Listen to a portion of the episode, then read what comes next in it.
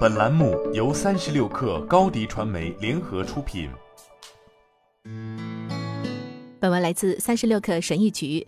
大多数人认为，自尊是可以通过积极的自我暗示或足够的社会支持来改善和建立的。虽然这有一定的道理，但我相信，关于自尊，还有一个我们大多数人都没有看到的更深层次的道理。提高自尊的方式，通常是少做些什么事，而不是多做些什么事。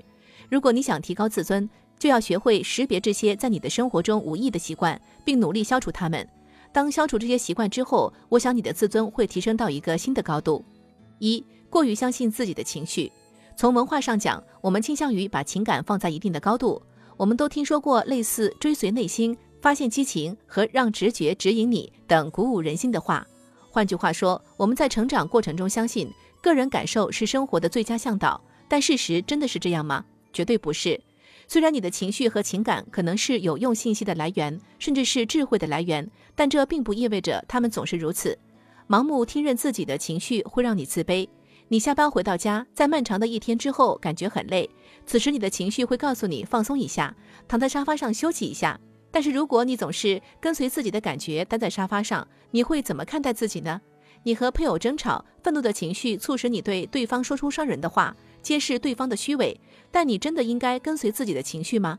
真正的自尊来自于始终如一的保持你的行为与价值观相一致。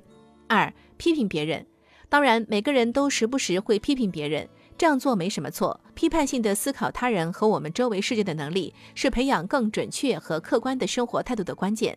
但是对别人吹毛求疵，会导致完全相反的结果，它会使我们变得盲目和狭隘，尤其是对自己而言。原因是什么呢？因为批判别人会让我们自己感觉良好。当你批评别人的想法过于简单或原始时，你真正在做的是指出自身是多么聪明，这让你感觉很好。批评别人会导致自卑，因为这实际上只是拖延的一种形式，用一点快乐短暂的分散自己的注意力，但却逃避了解决自己真正问题的责任。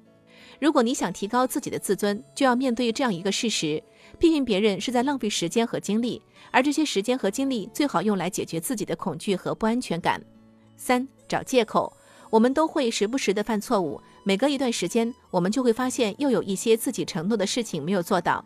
但对有些人来说，逃避责任已然成为一种生活方式，这是由找借口的习惯造成的。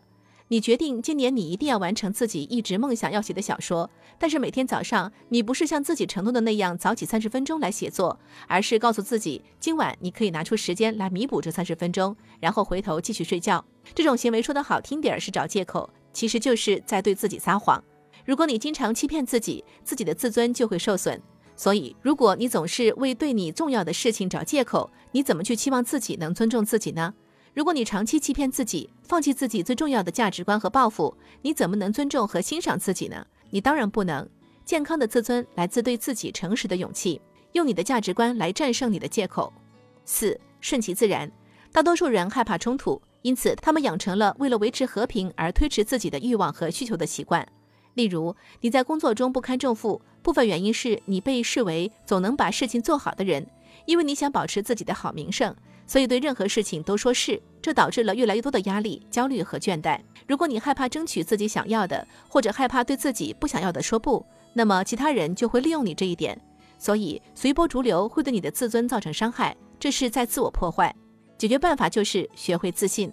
自信并不意味着你要变得咄咄逼人或操纵欲强，它只是意味着你要有勇气以一种明确、尊重自己和他人的方式要求你想要的东西，或拒绝你不想要的东西。如果你真的想提升自尊，就要练习在小的方面坚持自己。随着你变得更加自信，慢慢的在更大的事情上坚持自己。好了，本期节目就是这样，下期节目我们不见不散。你的视频营销就缺一个爆款，找高低传媒，创意热度爆起来，品效合一爆起来。微信搜索高低传媒，你的视频就是爆款。